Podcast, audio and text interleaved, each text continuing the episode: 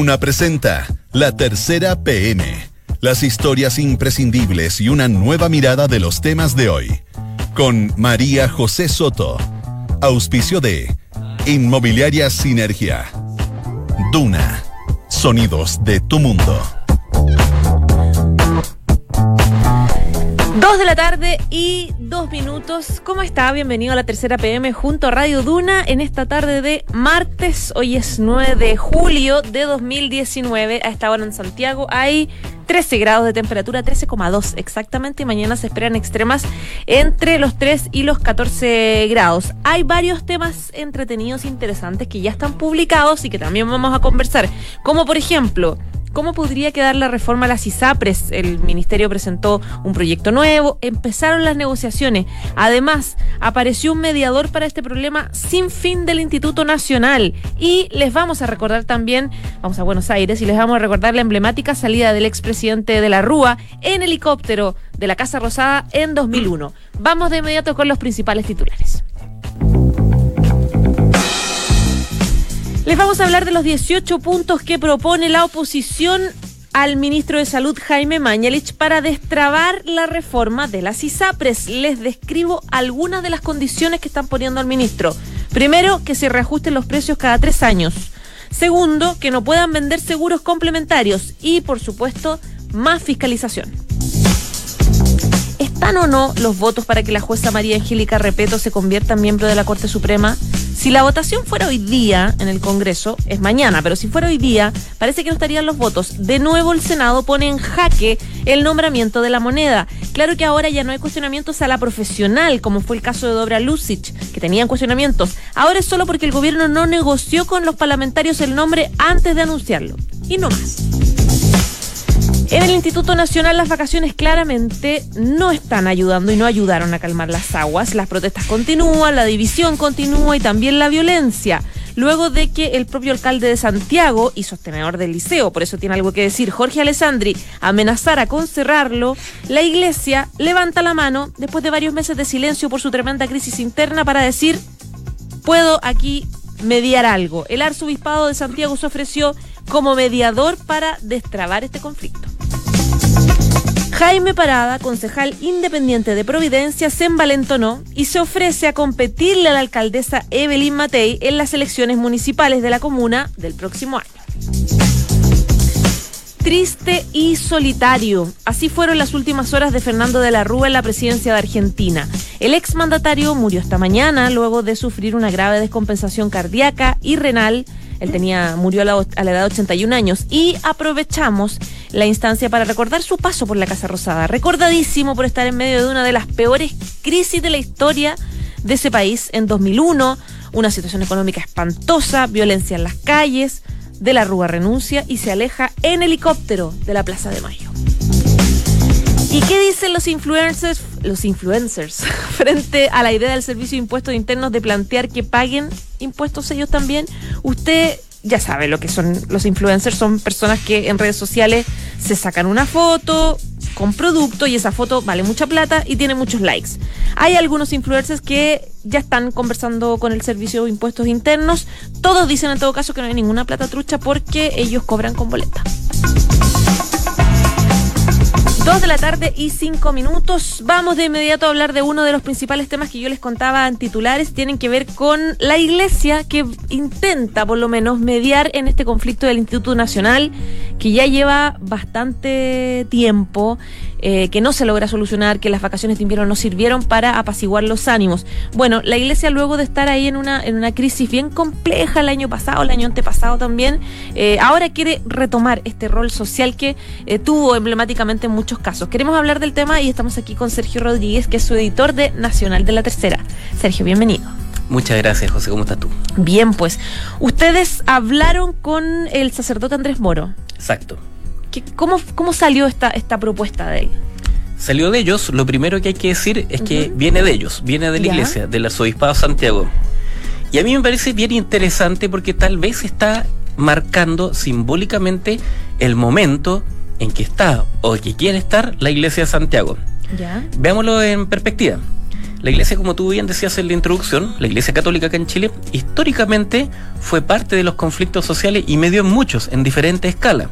Todos, recordamos la mediación papal en la cuasi guerra con Argentina en diciembre de 1978, el diferendo limítrofe, el conflicto el Beagle, claro. en que los gobiernos de Chile y Argentina estaban a punto ya de entrar en un conflicto bélico e intervino en ese minuto el Papa Juan Pablo II, su enviado papal Antonio Zamoré hizo las negociaciones que fueron eh, bipartitas. Primero detener la, la posibilidad de guerra que era cierta, era concreta, era toda, la Fuerza Armada movilizada, y en segundo lugar generar todo el diálogo que seis años más tarde dio origen a, un encuentro, a un, a, un nuevo laudo, a un nuevo arbitrio, luego que se hubiese desconocido el de Inglaterra de 1977. Eso fue un momento como muy grande, fue, fue muy importante en la historia de Chile, en la historia de los dos países. Pero la iglesia después ha tenido muchos momentos, antes y después, en que ha hecho de mediador. O sea, recordamos hace poquitito, en 2010 el entonces arzobispo de Concepción, Ricardo Sati, que luego fue arzobispo de Santiago, me dio en, la huelga de hambre que llevaban una serie de comuneros mapuches en, protesta por los juicios que se están llevando a cabo respecto de lo que pasa con las forestales. Entre ellos estaba Héctor Yaitul. En ese tiempo eh, ya era líder de la CAM. También hace poco, en 2017, el sacerdote jesuita Felipe Berrío llegó a conversar con unos comuneros mapuche, justamente que estaban siendo acusados y tenían una larga prisión preventiva, acusados de quemar un templo evangélico. Ha habido muchas instancias. Hemos visto también como el obispo de Rancagua, Alejandro Goich, me dio por salarios justos. O sea, la iglesia hablaba de un montón de temas. ¿Y qué pasó de repente? Yo hace un año que no escuchaba a la iglesia meterse, entre comillas, dicho un buen chileno, en nada. Yo creo que tú tampoco, no eh, en la iglesia entró Antes el Tedeum generaba un debate que duraba semanas, ¿te acuerdas? Porque la iglesia siempre fue un opinante muy válido en términos morales, eh, de Estado, de las políticas de salud, del salario mínimo, de los conflictos. El salario ético. El salario ético que decía Monseñor entonces mm. obispo Arrancagua. Y de repente la iglesia se fumó de este escenario, claro, porque perdió credibilidad. Yo creo, en la lectura mía, la iglesia como que sintió que no tenía la, fuerza social necesaria y la credibilidad necesaria porque estaba siendo cuestionada por el caso Caradima, por otros casos de abuso, la investigación de la fiscalía, el arzobispado Santiago, eh, muchos puestos vacantes, la intervención del Papa. Fue el 2018, particularmente la mitad del 2017, fueron, fueron meses y lo siguen siendo muy complejos para la iglesia. Y ahora, en medio de esto, vuelve a aparecer la posibilidad de que la Iglesia Católica, en este caso el vicario para la educación, Andrés Moro, medie, ellos le llaman facilitador en un diálogo en el Instituto Nacional. Ojo, que ellos no han sido convocados por las partes. Ellos están abiertos y dispuestos, lo señaló el sacerdote Moro, que insisto es el vicario para la educación de Santiago, o sea, es un puesto importante, históricamente importante, para que sean contactados por los municipios y por los estudiantes. Eso te iba a decir, ¿quiénes son las partes? Porque hay tantas partes en este conflicto del Instituto Nacional. Yo veo dos, yo veo dos, sí, es verdad, tiene toda la razón, hay muchas, pero yo aquí veo dos partes. Una, los alumnos del Instituto Nacional fundamentalmente, también pueden ser los papás y padres y apoyados, y por el otro, la municipalidad. En este minuto el conflicto que en realidad es, muy difícil de definir porque es muy sistémico, hay muchas variables en juego, sin embargo en, lo fundamental no hay un diálogo fluido entre municipios, que la semana pasada incluso se abría la posibilidad de cerrar el colegio, y los alumnos que como tú bien decías volvieron de vacaciones y volvieron en un ambiente tensionado, y el sacerdote Moro presenta la posibilidad de ellos mediar en un diálogo, que conversen las partes, las dos partes que tienen más desencuentro en este minuto, los alumnos, creo yo, y el municipio. Ellos se ofrecen. Y y en, y en realidad se exponen también, o sea, hay que reconocerle la valentía al padre Moro porque también eh, perfectamente, y pone su mejilla él y la, iglesia de Santiago porque perfectamente pueden recibir una cachetada de vuelta y decirle, no, no queremos conversar con usted, pero no, eh, yo creo que es una buena señal de la iglesia en este caso que nosotros en este mismo programa, en nuestros medios, le criticamos cuando efectivamente hay investigaciones, procesos en curso, cosas muy criticables, en este caso yo creo que es muy eh, constructiva la proposición que hacen de entablar un diálogo que yo creo que es una de las cosas que se necesita, más nexos en este conflicto del instituto. Leía la nota que precisamente preparó María José Navarrete sobre, ella habló con el sacerdote, con el becario para la educación de Santiago, Andrés Moro, que él le dijo esto, que él se ofrecía un poco para negociar y él hizo un guiño de apoyo a los estudiantes, diciendo que les dijo, faltó un poco de criterio a la visita de ayer que hicieron los diputados de la Comisión de Educación, que fueron atacados por gente que estaba afuera, generó una trifulca, esta sensación de que, de que los estudiantes están ahí muy agresivos. Y un café a la cara de uno de los diputados. Exacto, fue una situación bien compleja y claro, él dice, faltó criterio, que llegaran ahí y se, plantear, se plantaran como en un ambiente tan tenso. Eh, da la sensación de también aquí hay un, un guiño a querer recobrar las confianzas en las generaciones más jóvenes. Puede ser, puede ser, me parece interesante el punto porque efectivamente él dice que no está por la violencia. Él cree que se debe comenzar, me refiero al, sacerdote Moro, Andrés Moro, que no le parecen las actitudes violentas de ninguna parte, los estudiantes tampoco. Pero claro, como tú bien dices, él es muy claro en manifestar que no le parece lo más criterioso que el primer día de clases, después de muchos conflictos, vuelve el Instituto Nacional y aparecen diputados, en este caso de gobierno, que van como a fiscalizar, a analizar la situación con muy buena intención, pero era claro que, o, él interpreta, y yo creo que hace una buena lectura, que podía prestarse para que los estudiantes los desafiaran, gritaran, hicieran cosas y se les puede pasar la mano, efectivamente yo creo que se les pasó, muestras como tirar un café no corresponden, pero él que todo eso ha sido condenado y que él también lo hace, él dice que también faltó criterio de esa parte, de, de, saber entender que los estudiantes tal vez hay que darle un poco de espacio. Me parece interesante el argumento de él, porque es verdad, hay un guiño a esa generación que tal vez está demandando que alguien le escuche. Anda a saber tú que efectivamente la Iglesia Católica, que está buscando en el Arzobispado Santiago un montón de señales del último tiempo, de juntarse con víctimas,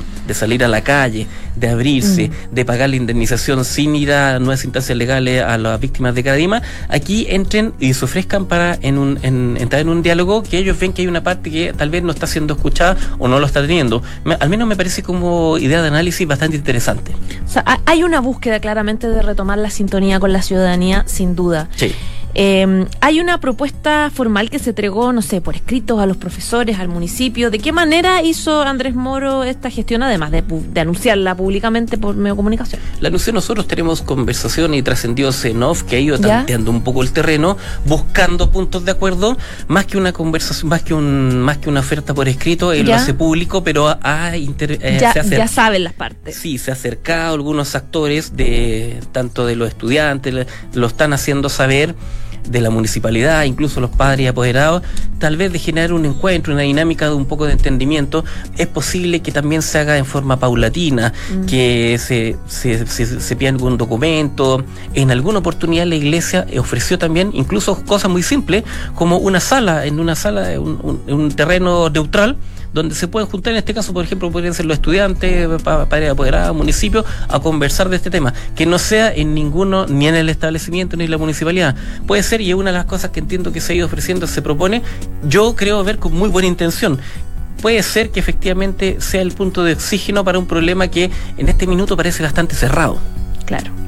Ya, pues vamos a ver qué pasa en los próximos días y si efectivamente se, se acepta esta ayuda mediadora, que siempre es un aporte el que quiera el diálogo es bienvenido y vamos a ver lo que pasa. Vamos a monitorearlo. Te lo agradezco, José. Gracias a ti, Sergio. Que estés muy bien. Chao. Chao, chao. Esto es La Tercera PM con María José Soto. Dos de la tarde y 14 minutos. Era el año 2001 y Argentina estaba totalmente sumida en una de las peores crisis de su historia, una situación económica gravísima, social gravísima, ya a esas alturas había violencia en las calles y pedidos desesperados para que renunciara Fernando de la Rúa. Y ahí estaba en Buenos Aires viviendo la tormenta en las calles Alejandro Tapia, eh, que ya era periodista del diario La Tercera. No quiero preguntar qué no quiero saber nada, solo quiero decir que ya era periodista ahí y relató todo el episodio. ¿Cómo estás? ¿Qué tal, José? Bien, también. Así es, Bienvenido. tal como dices tú. Eh, bueno, hoy falleció a la edad de 81 años Fernando de la Rúa, tenía una situación eh, de salud bastante compleja y eh, en la despedida que distintos sectores, opinión pública, medio de comunicación, está haciendo en las últimas horas está precisamente este episodio, su salida tan abrupta de la Casa Rosada. Sí, bueno, recordemos que Fernando de la Rúa, la última vez que se le había visto en público fue en noviembre en el Teatro Colón, la cumbre G20 en Buenos Aires. Eh, y él en realidad, después de esta renuncia dramática en la que tuvo que salir en helicóptero, ¿no es verdad?, de la Casa Rosada, en esa imagen inolvidable de este helicóptero, tal como ocurrió con eh, eh, Isabelita Perón, Eh, desde entonces había vivido un ocaso, estaba eh, totalmente desaparecido de la escena política, no tenía ningún tipo de figuración y estaba bastante delicado de salud hace eh, bastante tiempo. de la Rúa llega a gobernar Argentina en el año 99, fue un presidente del, del radicalismo, tal como había sido Alfonsín en su momento pero desde el comienzo enfrentó una dura oposición de los peronistas eh, y eh, de alguna manera la Rúa encarnaba como la esperanza eh, de la oposición argentina a la era de Menem. justo asume después de que Menem termine su mandato. Y lo que ocurre es que de la Rúa hereda una situación económica muy compleja eh, con el corralito por medio, mm. eh, en la que tuvo un rol clave el ministro de Economía. El corralito, que era que retenían la, plata de, uno, en el fondo, la retenían en los bancos. Claro, 70 mil millones de dólares más o menos. Entonces, eso y otras cosas eh, indignaron a los argentinos en ese momento. Y a fines de diciembre del año 2001 ya la situación se, se hacía insostenible. Eh, eh, esa semana yo fui como enviado especial de la tercera a Buenos Aires. estuve en el momento exacto cuando comenzó todo, que fue de manera espontánea la noche del miércoles o el, martes, bueno, en fin. la gente empezó a salir de sus casas en, en, familia, con familias completas, por la Avenida de Mayo rumbo a la Casa Rosada. Y ahí eh, eran miles de personas eh, caminando también por la avenida 19 de julio exigiendo eh, la renuncia de la Rúa. Donde ya habían acusaciones de violencia de Estado, según la nota que, leía que tú mismo hiciste de la época. Ya había eh, fuerza policial un poco desbordada. Claro, lo que pasa es que al día siguiente eh, vinieron las manifestaciones más violentas con estas escenas de eh, caballos policiales corriendo por la avenida 9 de Julio, que es la principal donde está el obelisco. hubo mucha represión policial, saqueos, pasó de todo. varios muertos también, y en ese momento de la Rúa declara el estado de sitio. Y en, un momento de la Rúa estaba como viviendo en otra dimensión, eh, me refiero que no dimensionaba, digamos, el, lo, difícil y lo complejo que estaba la, situación muy explosiva. Eh, y él lo último que hace fue tratar de negociar con la oposición, pero a esa altura la oposición peronista veía que era insostenible que de la Rúa siguiera y entonces él decide dar un paso al costado, pero le costó mucho convencerse de que eh, lo mejor para él era renunciar. Alejandro, tú estabas ahí en las calles, te había mandado a reportear. Sí, claro. ¿Qué era lo que veías tú? ¿Cómo, cómo, cómo? Porque la situación que uno veía desde acá era extremo, absolutamente. Había mucha efervescencia, mucha rabia, eh, también mucho desborde, descontrol. Eh, era eh, vivir como una suerte de anarquía con autos completamente quemados en pleno centro de Buenos Aires, eh, locales también de, por ejemplo, del McDonald's, eh, zapaterías, eh, esto está, todo completamente, digamos, destruido. y ese día en la tarde, el 20 de diciembre, ya de la Rúa ya no le queda otra que salir, digamos, a, presentar su dimisión. ¿Por, qué, ¿Por qué, sale en un helicóptero? Claro. Eh, él se reúne con sus principales colaboradores en la Casa Rosada, eh, se convence de que tiene que renunciar, eh, escribe su, su, renuncia en su despacho de puño y letra frente a un cuadro del general San Martín y le sugieren que es mejor que se vaya en, en helicóptero porque eh, a esa hora había muchísima gente en el centro de Buenos Aires y en los alrededores de la Plaza de Mayo, donde estaba emplazada la Casa Rosada. Por seguridad. por seguridad, si es que salía eh, de la Casa Rosada, de la Rúa lo podían linchar. O sea, había tal nivel de enojo y furia de los manifestantes que eh, la, la vida de la Rúa, si es que salía eh, aunque sea en vehículo, corría peligro. Entonces él sube solo un ascensor, llega a la terraza de la Casa Rosada y sale en, helicóptero, que fue la imagen que a todo el mundo se le quedó grabada, eh, que es, aunque no se ve a De la Rúa eh, subiéndose al helicóptero ni, ni arriba del helicóptero,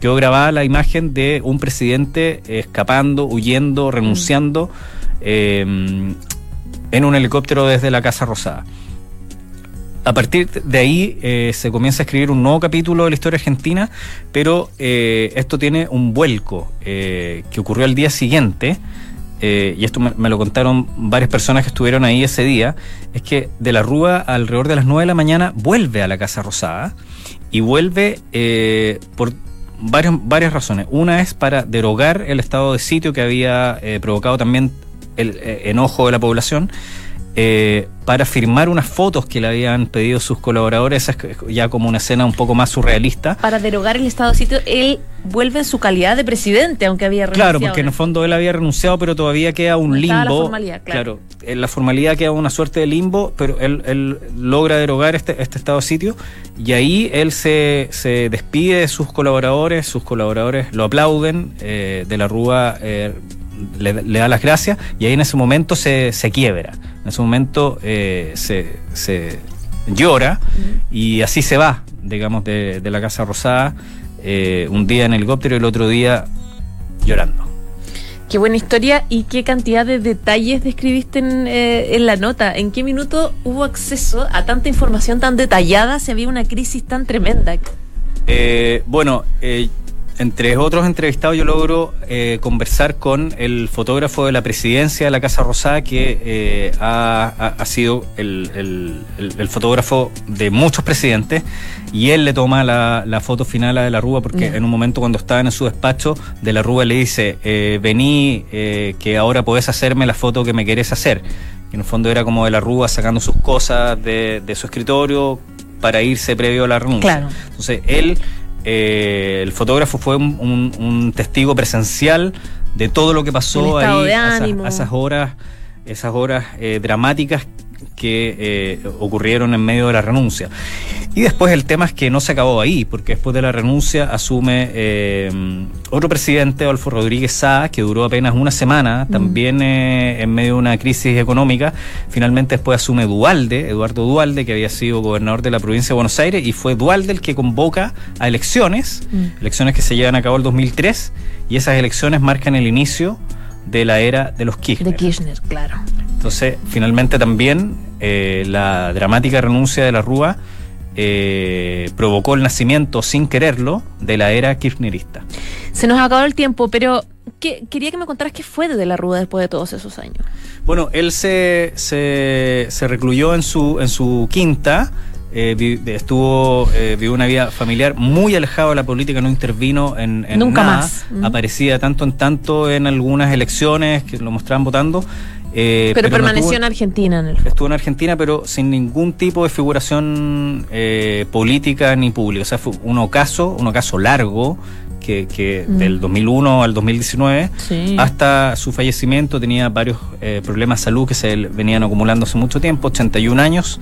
y finalmente, para muchos, el final de la vida de la Rúa ocurrió en diciembre del 2001, cuando sale en helicóptero de la Casa Rosada y hasta ahí nomás llegó. ¿Por qué se le condena que escapó si estaba toda la gente implorando y gritando de manera desesperada que renunciara? ¿Por qué se genera esta porque a, porque a De la Rúa se lo culpa, digamos, de eh, haber continuado con eh, eh, la economía menemista mm. de la era anterior, se le acusa de no haber tomado las medidas necesarias para evitar este baño de sangre, se le acusa de la represión policial, se le acusa del corralito, hubo muchos casos también de corrupción en su gobierno, entonces, si bien él mismo eh, probablemente fue también víctima de alguna manera de, de mm, sus propios círculos y también de los propios peronistas que lo único que querían era sacarlo de la Casa Rosada.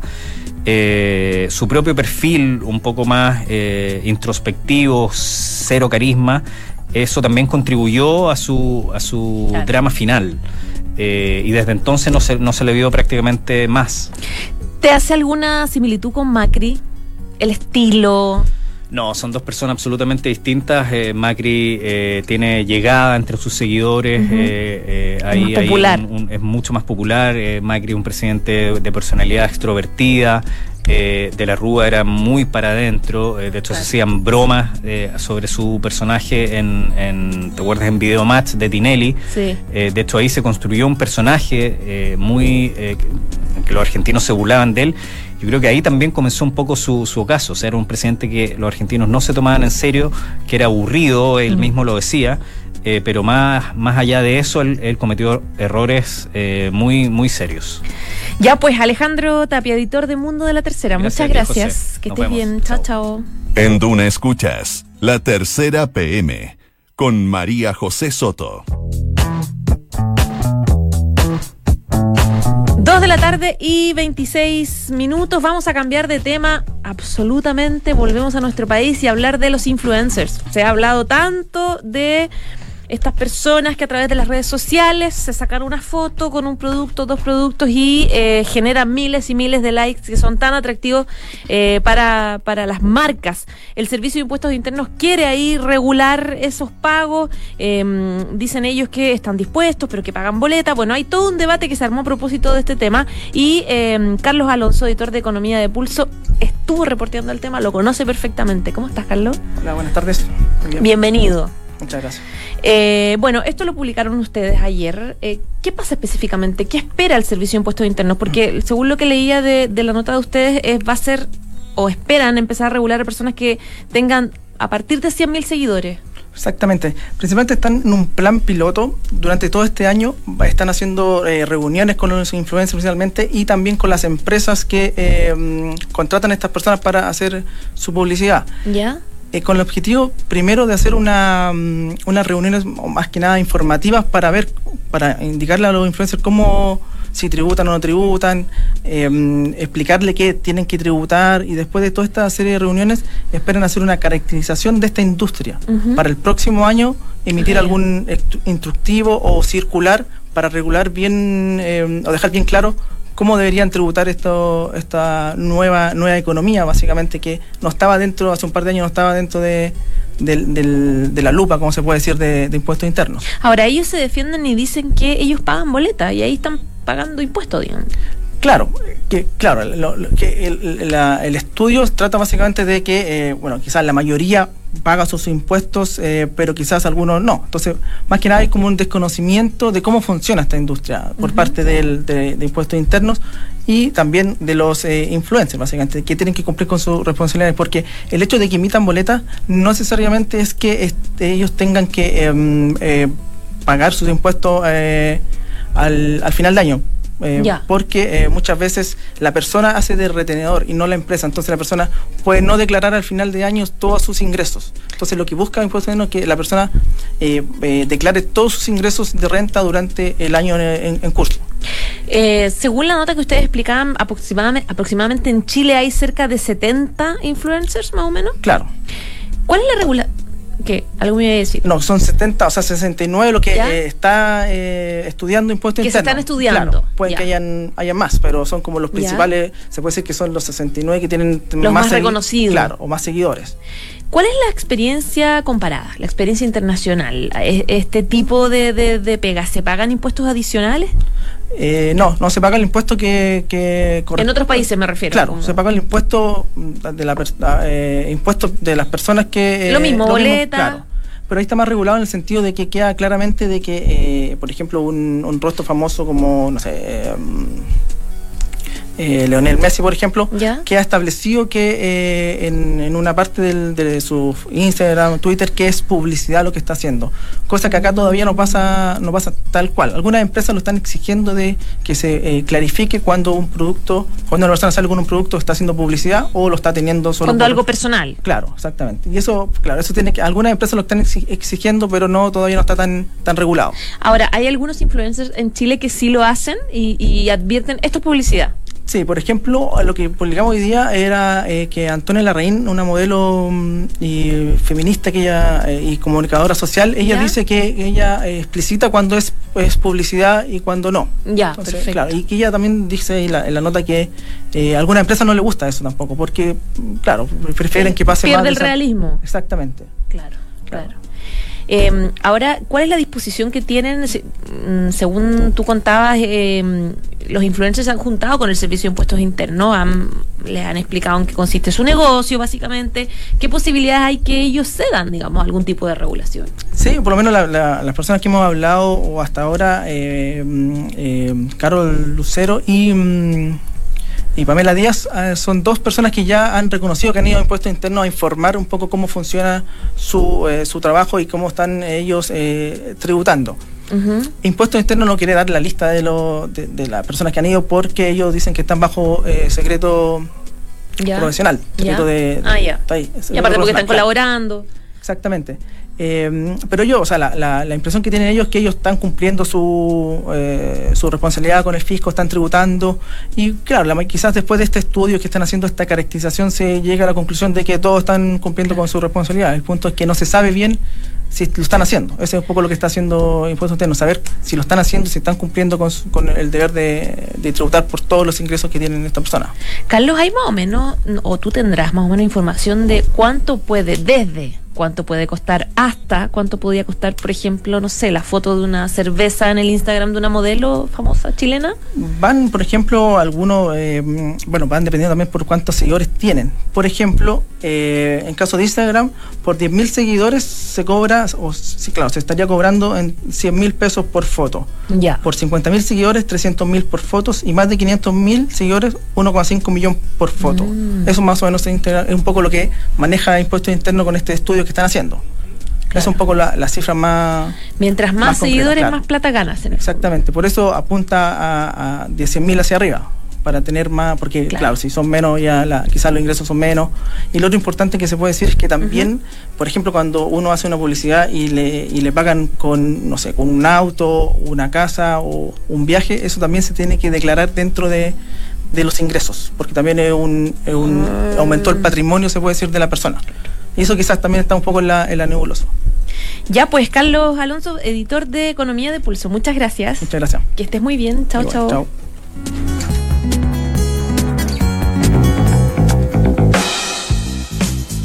Ah, ahora sí, vamos a saludar a Sinergia Inmobiliaria que piensa en cada proyecto de casa o departamento como si fuera único. La distribución de los espacios, diseño vanguardista y terminaciones que encantan. Sinergia Inmobiliaria, espacios bien pensados. Conócelos en isinergia.cl. Dos de la tarde y 33 minutos. Ya nos vamos. Muchas gracias, como siempre, por informarse con nosotros. Pero quédese el 89.7. Ya viene la próxima carta notable, que es de Winston Churchill, que recibe una carta donde su mujer le advierte de la antipatía que ha generado entre